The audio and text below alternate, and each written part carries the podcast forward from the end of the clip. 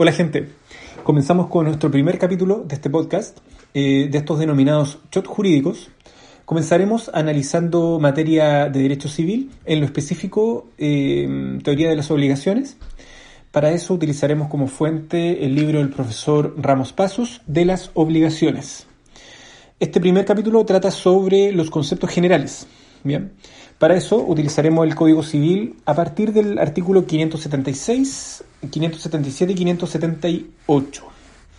En primer lugar, eh, el artículo 576 dice que las cosas incorporales son derechos reales o personales. Y luego el 78, perdón, el 77 define derecho real y el 78 derechos personales.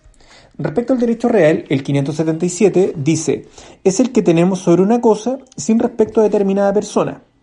Y el 578, sobre derechos personales o créditos, dice, son los que solo pueden reclamarse de ciertas personas que, por un hecho suyo o la sola disposición de la ley, han contraído las obligaciones correlativas.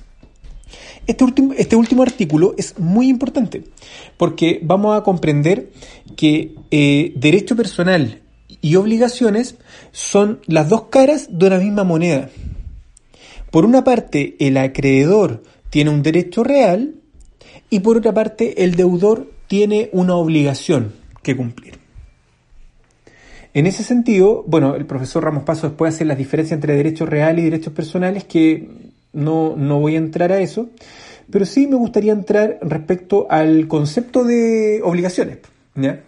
Eh, el concepto de obligación no se encuentra en el Código Civil, pero la doctrina ha tratado de mm, construir un concepto y el concepto, digamos, tradicional, el que tal vez la mayoría conocemos y el cual el profesor Ramos Paso indica acá, eh, define obligación como el vínculo jurídico entre dos personas determinadas, deudor y acreedor, en virtud, en virtud del cual la primera se encuentra la necesidad jurídica de dar, hacer o no hacer algo en favor de la segunda.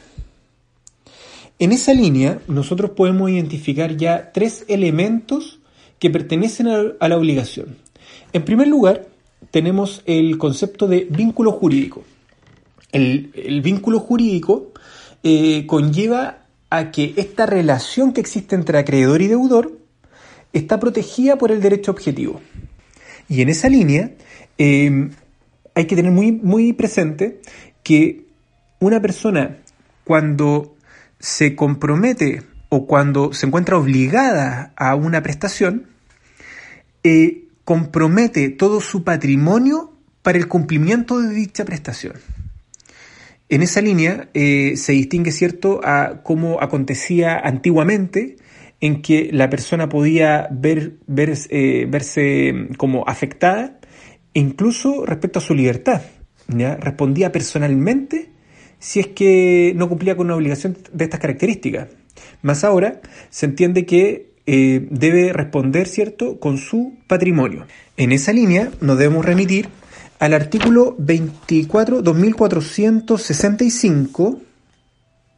2465, 2465, estoy buscando, dice, eh, toda obligación personal da al acreedor el derecho de perseguir su ejecución sobre todos los bienes raíces o muebles del deudor sean presentes o futuros, y la excepción se encuentra en el artículo 1618, que tiene relación con los bienes eh, no embargables. Si ustedes quieren saber cuáles son estos, se remiten al 1618 y ahí aparece el listado de los bienes que, mm, eh, que son no embargables. Eh, además, cabe precisar que este artículo, el 2465, em, ha sido utilizado para, para que la doctrina elabore este concepto de el derecho de prenda general que de hecho el profesor Ramos Paso critica, dice que es mal denominado derecho de prenda general, ya que la prenda eh, es, es, un derecho real, ¿vale? Entonces, en esa línea, él lo critica. Un segundo elemento vendría a ser eh, los sujetos de la obligación, esto es el acreedor y el deudor. Eh, en ese punto yo destacaría el artículo 1438, que dice que cada parte puede ser una o muchas personas. Y también destacaría el hecho que tienen que ser personas determinadas o a lo menos determinables. Finalmente, el tercer elemento de este concepto vendría a ser el objeto de la obligación. Y ahí recuerdo muy bien a mi profesora de civil, eh, que me hizo sufrir, puta que me hizo sufrir. Pero bueno, ella eh, hablaba del objeto del objeto, porque el objeto de la obligación vendría a ser la prestación. Y el objeto de la prestación sería eh, lo que el deudor debe dar, hacer o no hacer. Entonces, esto vendría a constituir más bien el objeto del objeto. El objeto de la obligación consiste en una prestación. ¿Y cuál es el objeto de esta prestación? Lo que el deudor debe dar, hacer o no hacer.